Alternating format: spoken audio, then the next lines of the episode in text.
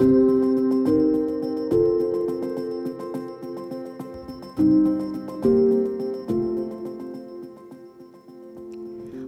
vous écoutez le podcast L'Ukraine face à la guerre. Ce podcast est enregistré en Ukraine et par des Ukrainiens.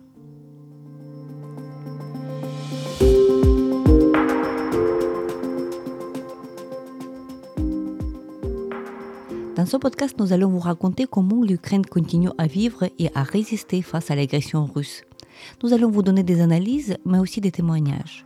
Nous allons essayer de vous faire comprendre l'Ukraine, son histoire, sa société et sa culture.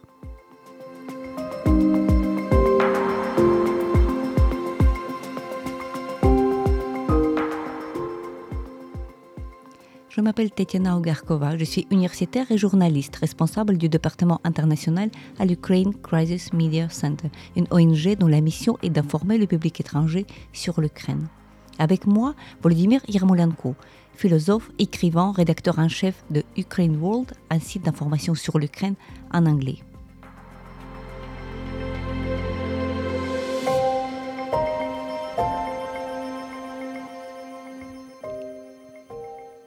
Aujourd'hui, nous allons aborder un sujet très vaste et très fondamental à la fois. Nous allons parler de euh, la culture politique en Ukraine. L'intitulé exact est Qui sont les Ukrainiens et que veulent-ils?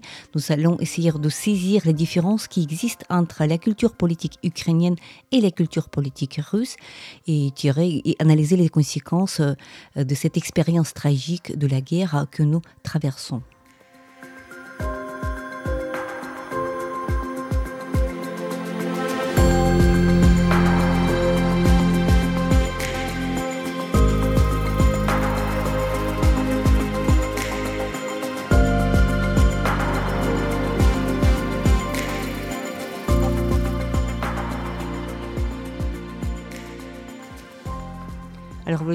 Débutons ce podcast en français. C'est notre première émission. Le sujet que nous avons sélectionné qui sont les Ukrainiens, que veulent-ils? Euh, Nous rencontrons souvent des problèmes à expliquer comment, en, quoi est-ce que la nation politique ukrainienne est-elle différente de, de la nation euh, politique russe? Et pourquoi en fait euh, nous avons découvert pas mal de choses sur notre peuple, sur notre nation, sur les Ukrainiens nous-mêmes aussi durant cette après le début en fait de cette agression russe. Ma première question à toi donc euh, serait de commenter comment est-ce que tu vois toi ces choses? Absolument, je pense que c'est très naïf de, de comprendre l'Ukraine seulement dans les termes ethniques ou dans les termes religieux ou dans les termes linguistiques. C'est une erreur euh, la plus fondamentale qui a été faite par euh, beaucoup des observateurs extérieurs sur l'Ukraine. Donc une capacité, non pas une capacité, mais une tentative de regarder l'Ukraine comme divisée entre des ukrainophones et russophones. Euh, parfois, les gens disent divisée par des Russes ethniques et Russes et, Ukrainiens ethniques ukrainiens, qui, qui est absolument absurde de dire. Euh, quelqu'un a dit qu'il y a une clash de civilisation, comme M. Huntington a dit, et je pense que c'était euh, tout à fait, tout à fait euh, pas correct de, de regarder l'Ukraine sous, euh, sous cette perspective, parce que c'est important de, parler de l'Ukraine comme une sorte de euh, culture politique, une tradition politique, une, tradition des valeurs. Et si, tu me demandes de, faire une définition de, la nation ukrainienne de, façon comme une nation politique, je dirais que c'est une nation qui a essayé de maintenir euh, les valeurs républicains et antityranniques, ou bien on peut dire démocratiques, mais je préférais le mot républicain qui, vient de, de ce concept de républicain ancien, antique, euh, antique romain, contre les valeurs tyranniques, impériales, euh, totalitaires. Voilà. Oui, tout à fait. Donc, euh, les valeurs républicaines, ça veut dire euh, voilà la, chose commune, respublica, alors les, les, choses qui nous unissent. Et donc, si on plonge dans l'histoire, on, retrouvera assez facilement des, des, prototypes de cette, euh, de cette république, en fait, dans l'histoire de l'Ukraine. On peut parler de quoi? On peut parler de l'époque cosaque, n'est-ce pas? On pourra parler de ces libertés fondamentales. On pourrait parler aussi de villes libres, n'est-ce pas, pendant le Moyen Âge. En Ukraine, puisque plusieurs euh, villes en Ukraine, et non seulement Kiev, bénéficiaient de ce droit de, de, ville libre. On peut parler aussi de Sloboda, n'est-ce pas? Sloboda, ce sont des villages euh, euh, qui était peuplée par des populations libres, par des Cosaques aussi. Mais ça, Slobojanchina, c'est en fait c'est la région du Kharkiv, c'est est nord-est en fait de, l'Ukraine. C'est là actuellement euh, une région qui a été ravagée par euh, par cette agression russe et tout récemment libérée par l'armée ukrainienne en, en septembre. 2022. Donc oui, en fait, cette organisation de la vie sociale, je vous dirais aussi que en fait, les liens horizontaux à l'intérieur de la société ukrainienne sont fondamentaux, n'est-ce pas? Donc, euh, donc si on regarde en fait la, euh, la société russe, on voit tout de suite une hiérarchie, n'est-ce pas? Donc avec un président, avant c'était un tsar, avant c'était voilà, donc un tsar euh, qui, qui a la tête, et après la nature même du pouvoir russe, c'est la verticale. Tandis qu'en Ukraine, il y a ce lien liens multiples, horizontaux, qui comptent, qui font la force de la société ukrainienne. On parle de, de, de pouvoir, donc forme de pouvoir démocratie, oui, avec certains défauts, il faut l'avouer, mais quand même démocratie, mais à la fois cette société civile, n'est-ce pas, qui est extrêmement importante et vivante euh, en Ukraine. Je, c'est important de, parler de deux niveaux, je pense. Euh, un niveau, c'est un niveau réel, de la politique réelle. Et dans ce cas-là, il faut analyser, tu as mentionné les Cosaques, mais les Cosaques sont enracinés, je crois, dans, la culture politique de Rzecz Pospolita, d'une euh, communauté polonaise et euh, lituanienne euh, pendant le, euh, le, le 15e, 16e siècle. Et euh, c'est très important de voir les, enracinés dans cette culture politique. Et euh, le même mot Rzeczpospolita qui veut dire en polonais euh, république, respublica. Mais de l'autre côté, on peut dire que l'état médiéval qui était en Europe orientale, qui était centré à Kiev, qu'on appelle Russe, donc c'était état médiéval, était sa structure était une structure de je dirais des liaisons horizontales plutôt que euh, les liaisons verticales.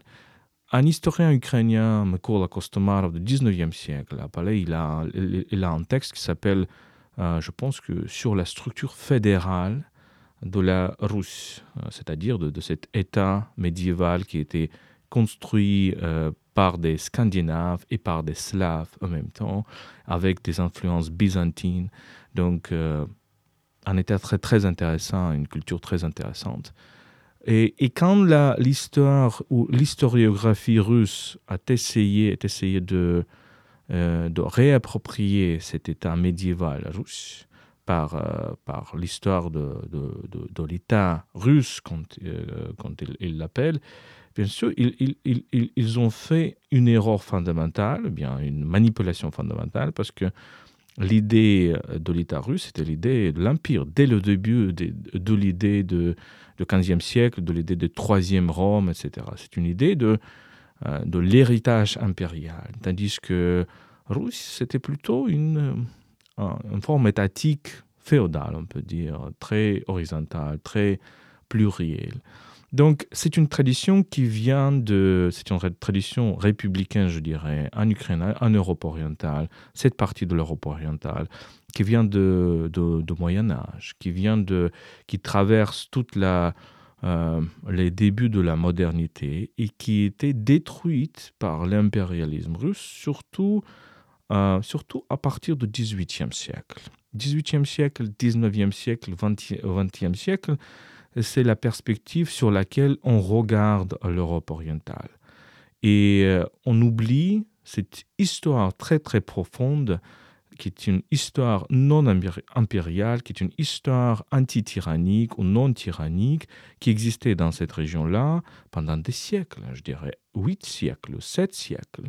Et je pense que maintenant les Ukrainiens réinventent cette histoire. Alors c'est euh, ce côté politique. Et l'autre côté, c'est le côté intellectuel. Si on regarde des intellectuels ukrainiens, j'ai mentionné Kostomarov, on peut mentionner un autre historien du 19e siècle, Mikhail Draumanov. On peut mentionner beaucoup de personnages, beaucoup des écrivains, des philosophes, et je pense qu'on va, on va en parler dans plusieurs épisodes de ce podcast qu'on qu veut enregistrer.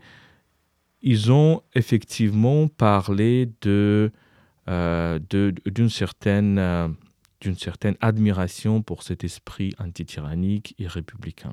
Oui, tout à fait. Et donc, et malgré en fait la réalité dans laquelle il, vivait, on se, souvient très bien de l'histoire de, la Romanov qui était littéralement chassé en fait de l'empire par le pouvoir russe, n'est-ce pas? Donc, il a vécu longuement à l'étranger, notamment parce qu'il était persécuté, parce que justement les, les idiots, les idées qu'il proposait, il allait à contresens de ce que l'empire russe voulait. En fait, oui, en effet, le problème qu'on a souvent avec l'Ukraine, c'est qu'on a toujours cette optique assez courte en fait, de quelques siècles, donc le 18e, euh, une partie du 18e, largement au 19e, 20e siècle, c'est effectivement le temps où on peut dire que oui, malheureusement, l'Ukraine était dans cette on va dire, euh, zone d'influence, n'est-ce pas, de, de, l'Empire, et donc, euh, par une certaine paresse intellectuelle, euh, plusieurs images, plusieurs voilà, donc visions de l'Ukraine se limitent à cela, tandis que justement, si on va plus loin, on va voir une histoire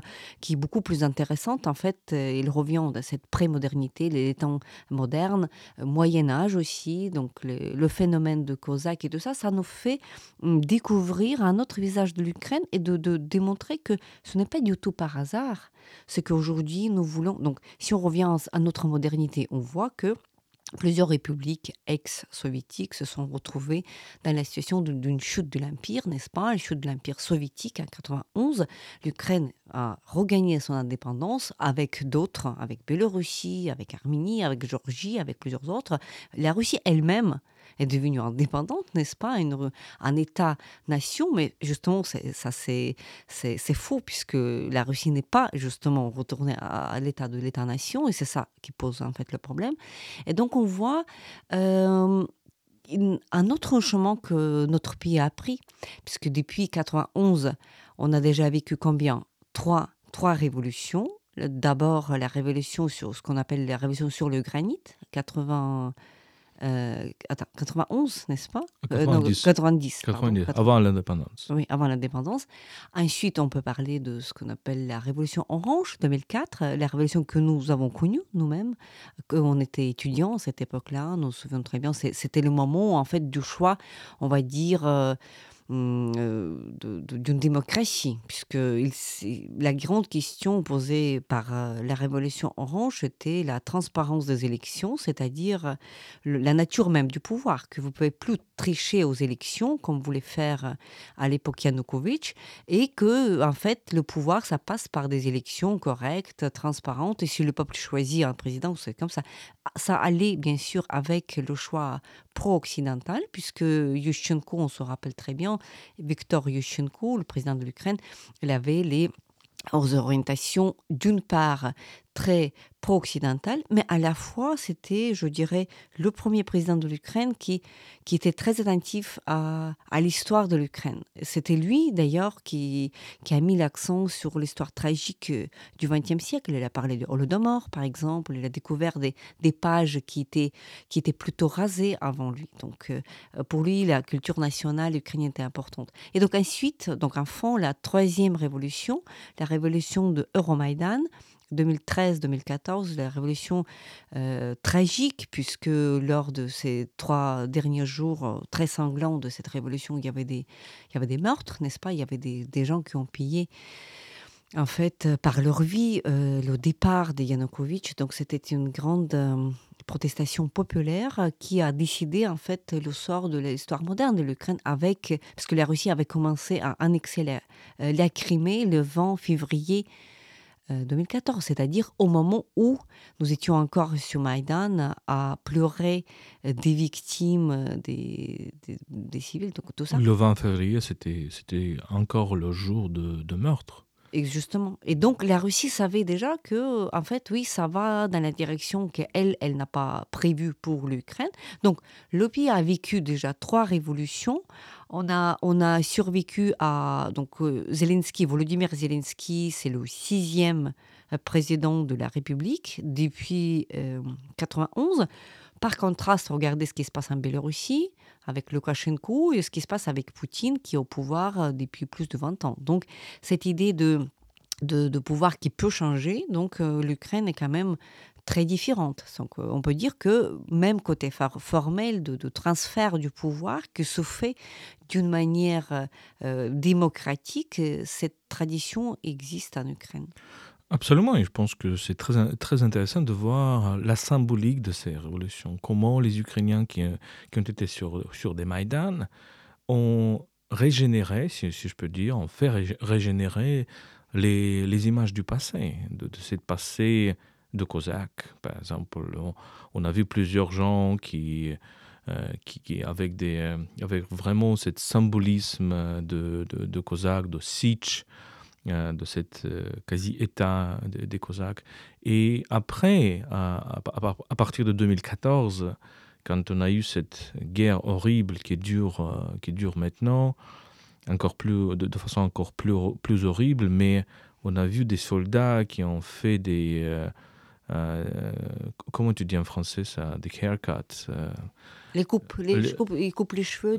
Coupe les, coupe les cheveux, voilà, comme comme des Cosaques, donc en imitant, en, imitant les, les, Cosaques du XVIIe siècle. Et quand on regarde les, photos euh, de, nos, euh, de nos défenseurs maintenant, de nos soldats sur le front, très souvent je vois, je vois, je vois comme euh, les, images du XVIIe siècle se réapparaissent.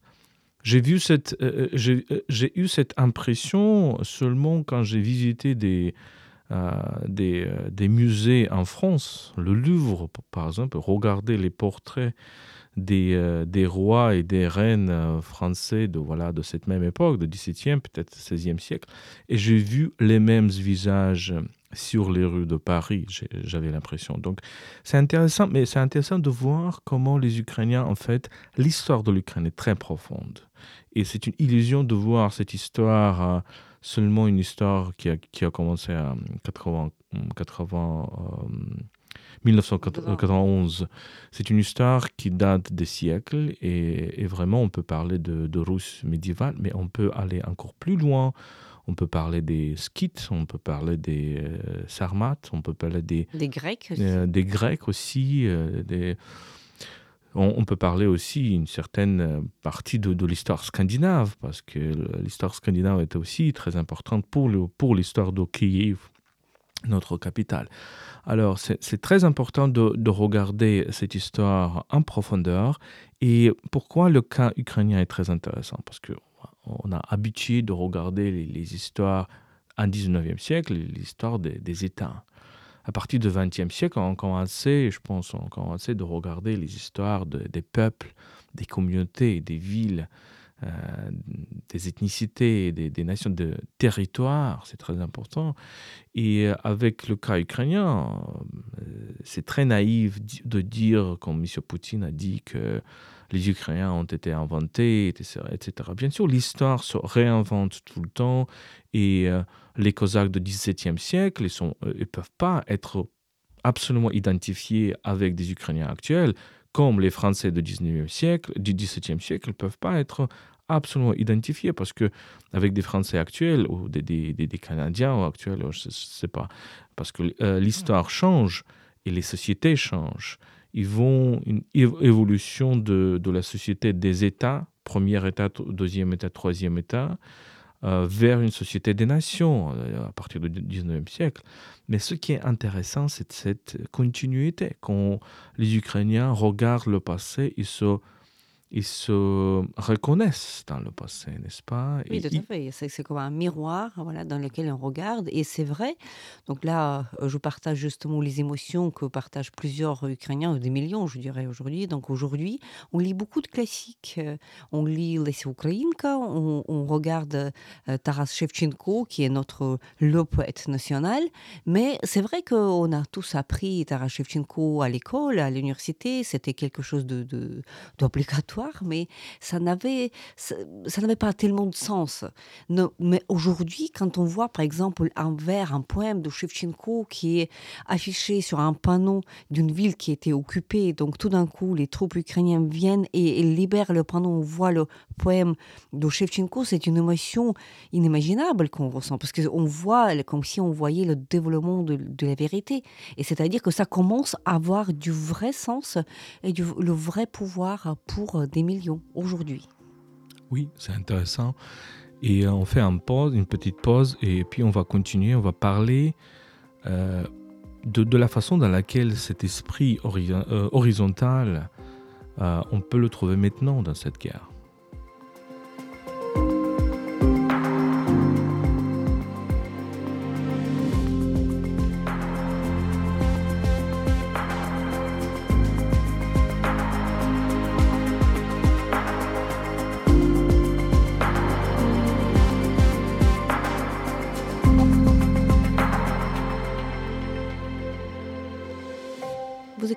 Podcast Ukraine face à la guerre. Alors nous parlons aujourd'hui de qui sont les Ukrainiens et que veulent-ils. Alors le sujet que nous avons déjà commencé, c'est cette idée de horizontalité dans la société ukrainienne. Et donc aujourd'hui, dans ces épreuves que nous traversons, regardons par exemple ce que se passait au début de cette guerre. Donc le, 22, euh, 24 février 22, euh, l'Ukraine a été attaquée par euh, la Russie de, de, plusieurs directions, de Kiev, de l'Est, du Sud, en même temps. Et donc on sait très bien qu'il y avait très peu de pays dans le monde entier qui croyaient que l'Ukraine pouvait tenir. Donc il y avait presque tous les renseignements de tout le pays, notamment membres de l'OTAN étaient convaincus qu'il nous restait 48 heures, peut-être 72 heures, peut-être un peu plus, mais en tout cas, il y avait très peu de gens qui, qui pensaient réellement que l'Ukraine peut tenir. Or, nous connaissons tous l'histoire que l'Ukraine a bien tenu le coup, l'armée ukrainienne a bien tenu le coup, et donc on se pose la question, mais comment est-ce que c'était possible? Comment est-ce que cette deuxième armée du monde, c'est comme ça que les Russes présentent souvent leur, leur armée, a pu euh, connaître de tels échecs. Et donc, une, un élément de réponse qui est là, ce qui est largement discuté ici en Ukraine, et on se pose des questions peut-être aussi ailleurs, à l'étranger, c'est que, oui, en effet, on ne peut pas dire que l'Ukraine se préparait vraiment à une telle guerre. Et c'est-à-dire que les forces armées n'étaient pas en état de faire face à une armée qui, en termes de nombre de soldats, en termes de nombre de chars, euh, système d'artillerie et autres, machines à tuer, comme on dit, étaient euh, largement supérieurs. Comment c'était possible qu'ils ont échoué? Et donc, une explication est telle que, en fait, si, si on observe comment la défense de Kiev, de Tchernigiv a été organisée, on prend l'exemple de la capitale parce que c'est important. Euh, si la capitale tombe, le pays tombe. Donc on a vu qu'avec des forces inférieures, mais avec justement des liens horizontaux entre des petites unités militaires dispersées dans ces marais, dans ces bois du nord de l'Ukraine, du nord de la capitale, euh, l'armée ukrainienne a, réussi à organiser une manière de défense qui, était très effective en fait, qui a réussi à combattre et à détruire des colonnes de chars qui s'éteignait jusqu'à 60 quelques kilomètres. On a vu tous euh, les images de cette colonne de chars qui s'approchait Kiev, qui est une attaque du masse en fait, avec un, avec un effort décentralisé, une fois de plus, avec des, des ressources très limitées, mais une coordination qui ne se passait pas par euh, l'état-major qui se retrouvait à Kiev, mais justement sur le terrain, ils ont pu faire face à une armée euh, très centralisé, avec les ordres donnés, où on le sait très bien, au Kremlin. Et donc, ça explique en même temps la faiblesse euh, de l'armée russe, parce que leur faiblesse consistait à avoir euh, ce système très hiérarchisé, très vertical, avec les ordres qui vont d'un haut vers le bas, et où, d'où l'absence de euh, sur le terrain. C'est-à-dire qu'en en fait, il y a toujours cette horizontale qui agit et après, s'il n'y a pas d'ordre, ils ne savent pas quoi faire. Donc, ce qu'on ne peut pas dire euh, sur les Ukrainiens. Les Ukrainiens, quand il n'y a pas d'ordre, ils s'organisent justement, ils voient comment on peut s'organiser de la sorte. nous, euh, on n'est pas militaire, on est des civils, mais on a très vite vu comment tout s'était organisé. Euh, il y avait des, checkpoints autour de, chaque euh, village, chaque petite ville, mais aussi entre les quartiers, si on parle de Kiev, avec de, cette défense territoriale, une armée de civils, en fait, composée dans plusieurs cas en fait par des, véritables civils qui, n'avaient pas d'expérience militaire, mais qui écoutaient les uns les autres, c'est-à-dire qui, se coordonnaient les uns les autres. Et au final, au final, on a eu, donc c'est prouvé déjà, donc les Russes sont finalement, donc ça a donné justement cette, cette coordination tout à fait horizontale a donné un laps de temps nécessaire pour l'armée ukrainienne pour, euh, pour organiser des manœuvres plus importantes déjà avec des systèmes, avec des grades, avec des chars, pour justement repousser à la fin euh, l'armée russe de la région de Kiev, euh, Tchernigiv et Soumy. Et ça, c'était la, la défaite stratégique euh, de l'armée russe parce qu'ils ont perdu leur plan stratégique en fait, leur plan qui consistait à décapiter le puis ensuite tout pouvait aller très doucement, mais finalement ça n'a pas allé comme ça. Oui, ça pose, euh, ça, pose, euh, ça pose la question très importante, je dirais la, la, question politique. Qu'est-ce qui est plus efficace? Qu'est-ce qui est le système qui est plus efficace? Le système centralisé ou le système décentralisé?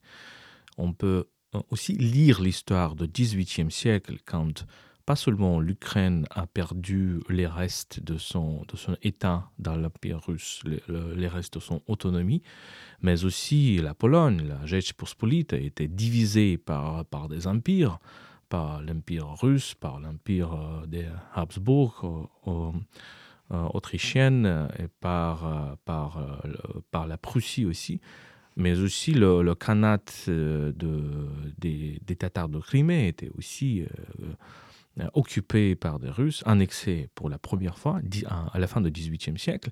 Et on peut dire que, regardez, ben, le système centralisé au XVIIIe siècle, le, le système de, de l'État moderne, centralisé, bureaucratisé, était plus efficace à l'époque que le système, disons, de, de, l'État plutôt féodal qui était euh, On, peut poser la question aussi pour, 10, euh, pour 20, 21e siècle. Qui est, plus efficace? 21e, siècle, 21e siècle, le siècle technologique, le siècle de, de grande distance, euh, le siècle de grand financement?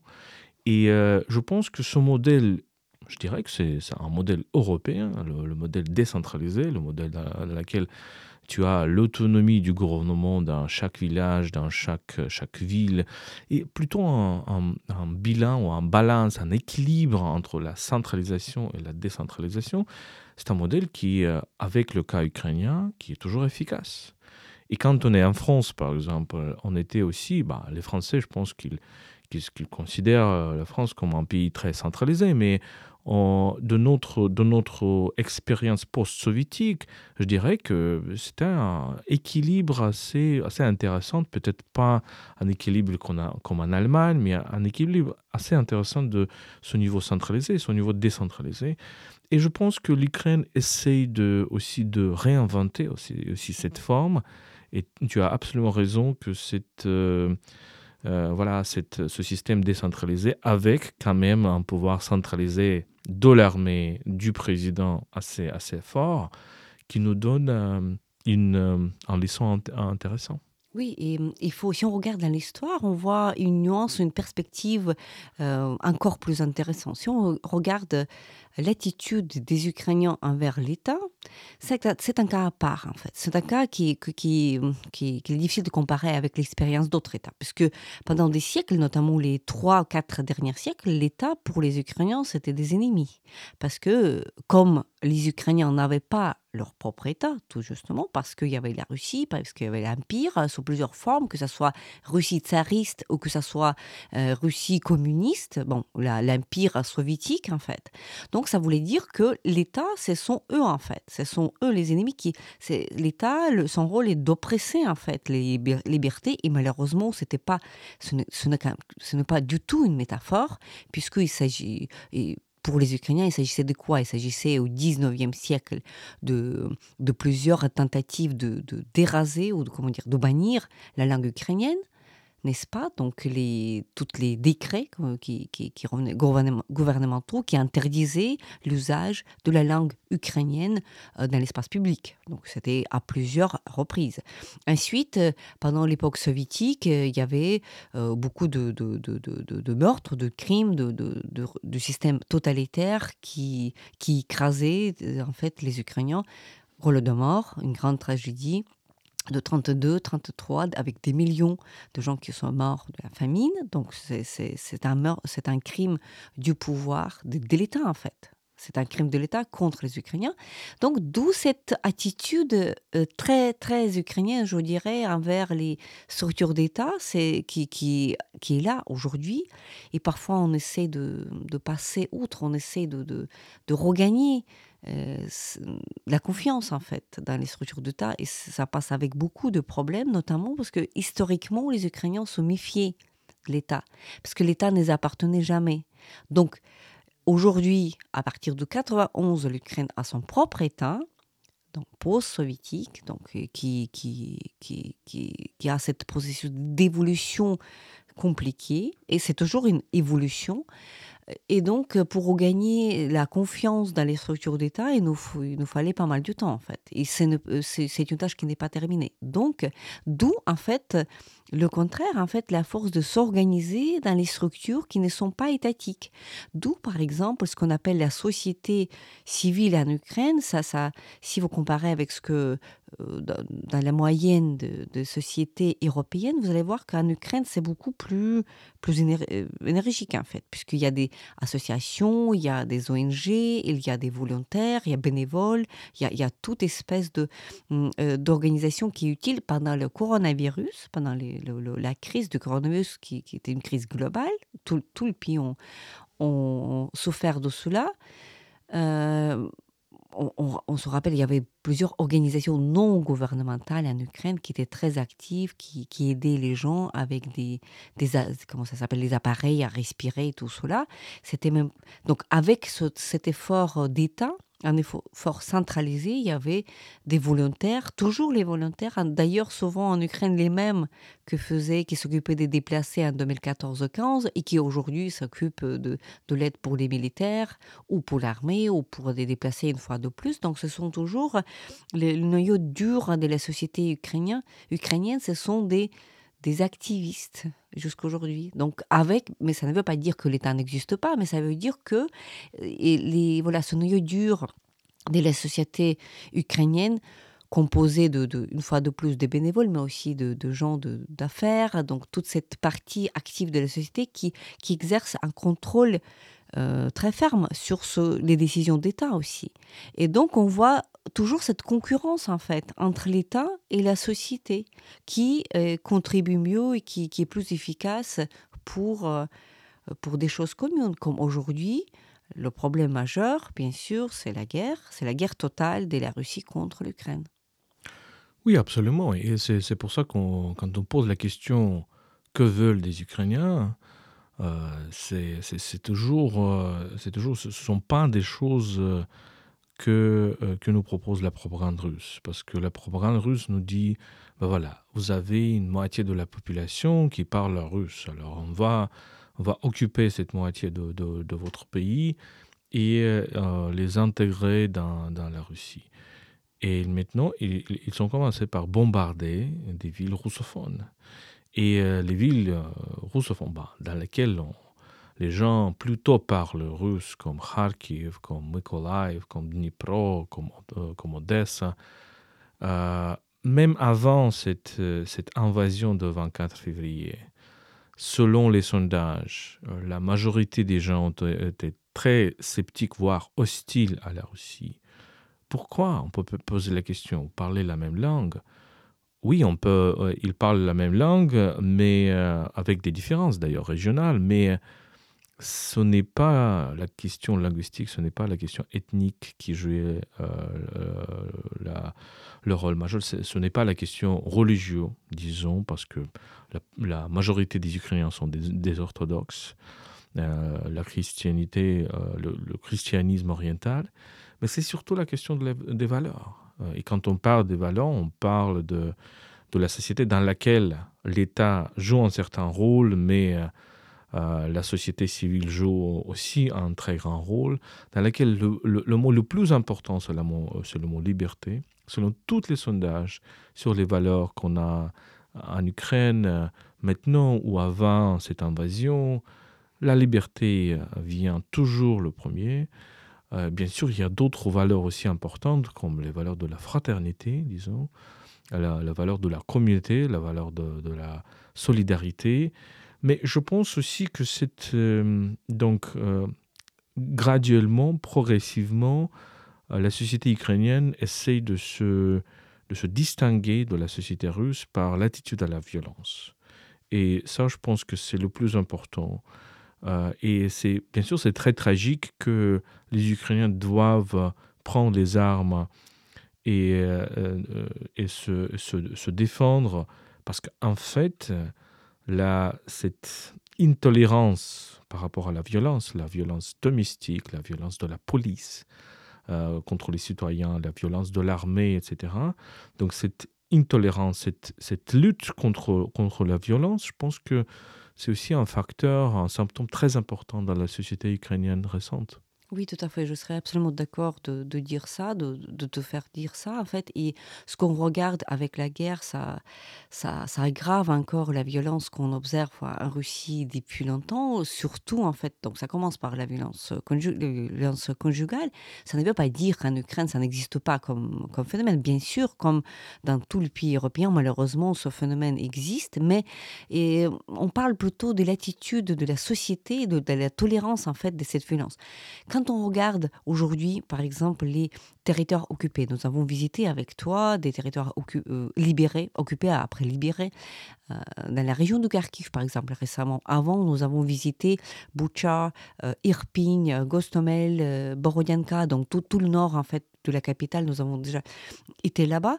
Et donc, nous voyons toujours les, les, com les comportements, les attitudes, comment les Ukrainiens, en se sauvant la vie, comment ils, ils, essayaient de protéger les plus faibles, même les animaux. Donc, un gros problème pour les Ukrainiens, comment s'évacuer si tu as des chats, des chiens, etc. Même l'attitude envers les, les animaux était telle qu'il fallait les protéger.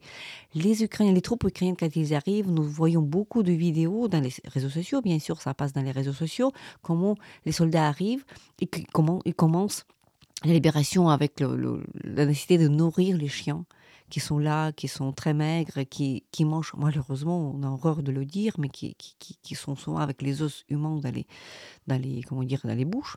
C'est-à-dire que c'est vraiment créé. On voit comment euh, ils essaient de protéger des civils. Et par contraste, euh, euh, on parlera beaucoup de, la cruauté russe dans d'autres émissions, mais c'est vrai qu'on est toujours frappé par cette cruauté presque animale de l'armée russe. Ce n'est pas de l'invention, ce n'est pas une image grossière qui, nous revient du passé. Ce qu'on voit sur le terrain avec des gens torturés, on vient de, visiter Izium Izium, une ville connue malheureusement partout dans le monde aujourd'hui parce qu'il y avait des, des tombes de, avec des civils qui ont été découvertes et plusieurs corps portaient des traces de torture et avec les parties de corps euh, coupées, avec les organes génitaux coupés. Tout cela, ça, ça c'est inimaginable en fait. Et donc cette cruauté qui est là, cette agression, c'est en fait, ce n'est pas un hasard, puisque là, dans la culture russe, malheureusement, la violence est un signe de la dominance. Dominance, donc, dominance, ça veut dire pouvoir. Ça veut dire que leur idée sur le pouvoir est c'est lui qui est fort, c'est lui qui peut contrôler, qui domine, alors ce qui permet d'être cruel. Et donc, l'idée de la guerre russe repose sur l'idée de, de, de, l'impunité. C'est-à-dire que le pouvoir est là tant qu'il n'est pas puni. Tandis qu'en en Ukraine, on, on, on rejette tellement ça, en fait, cette idée de, de la dominance. Et, et donc, euh, le système même, la structure, la matière même de, la société est faite de la sorte qu'il y a toujours une multitude de, de pouvoirs, une multitude des gens et qui, se coordonnent, qui peuvent ne pas être d'accord, bien sûr, qui peuvent se quereller. On est très connu euh, à l'intérieur, ici en Ukraine, on, on, se connaît pour notre capacité de faire des débats sur tout et sur rien. Il y a plein de sujets de société qui, qui qui anime les Ukrainiens. On n'est jamais d'accord les uns avec les autres. Mais ça veut dire qu'il n'y a pas un qui domine sur les autres, c'est-à-dire qu'il y a toujours cette multitude des points de vue possibles. Donc c'est une fois de plus un point qui, distingue les Russes et les Ukrainiens. Oui, mais euh, bien sûr, on, doit parler, on doit parler de cette distinction, mais il faut aussi les, les simplifier parce qu'on comprend qu'il y a beaucoup de traces de cette euh, société violente qui est toujours en Ukraine. Et c'est pour ça que c'est très intéressant comment la société ukrainienne elle-même se combat pas seulement contre l'ennemi extérieur, mais aussi euh, contre les traces euh, de cette société, disons, tyrannique euh, qui, qui est, toujours là, mais je pense que ces traces de cette société tyrannique diminuent. Alors, et sans doute, la dernière chose que nous allons aborder, donc avec cette, dans, ce, cette émission, dans notre première émission, serait Hum, j'aimerais qu'on parle de ce qu'on appelle la plasticité de, la société ukrainienne, c'est-à-dire euh, du fait que comment est-ce que euh, les Ukrainiens sont capables de devenir autres lors de, l'épreuve telle, telle, la guerre. Par exemple, nous avons constaté que plusieurs civils qui n'ont jamais eu cette expérience militaire ont pu devenir des soldats. Notamment, on connaît plusieurs écrivains. Nous sommes dans ce secteur, nous connaissons beaucoup de journalistes, beaucoup d'écrivains. Nous voyons que les gens sont capables de, faire le, leur, en fait, l'expérience qui n'était pas propre. On a aussi beaucoup parlé de, de des ingénieurs ukrainiens qui, qui sont très utiles au front, qui, sont, qui ont pu en fait traverser cette expérience militaire, donc réunir, donc c'est-à-dire rejoindre l'armée et être efficace. Donc cette capacité de, de, la société ukrainienne de ne pas rester chacun dans son coin, dans sa profession, dans son métier, mais de se transformer, de, de prendre d'autres voies pour pour devenir autre. Et en fait, ça aide beaucoup aujourd'hui. Donc euh, ici, la comparaison et le contraste ne va pas avec la Russie, mais avec plutôt les sociétés européennes où chacun connaît un peu sa place euh, dans le marché. Et donc, on, on, dirait que cette plasticité est euh, sans doute pas aussi évidente. Oui, la société est beaucoup plus liquide, si on peut dire. Et euh, je pense que aussi, j'ai un métaphore que pour les Ukrainiens actuellement, l'État, c'est comme un bébé. Et la société, c'est comme un bébé que tu dois protéger. Et il y a vraiment cet esprit de responsabilité que beaucoup de choses dépendent de, toi-même, de, ton effort, de, ce que tu fais. Et je pense que c'est aussi très intéressant. C'était le podcast L'Ukraine face à la guerre, euh, notre première émission. Euh, partagez-la. Nous n'allons pas tarder à enregistrer d'autres épisodes. Je m'appelle Tetiana Ogarkova, je suis euh, journaliste responsable du département international à l'Ukraine Crisis Media Center. J'étais accompagnée par Volodymyr Yermolenko, philosophe écrivain, rédacteur en chef de l'Ukraine euh, World. Restez avec nous et soutenez l'Ukraine.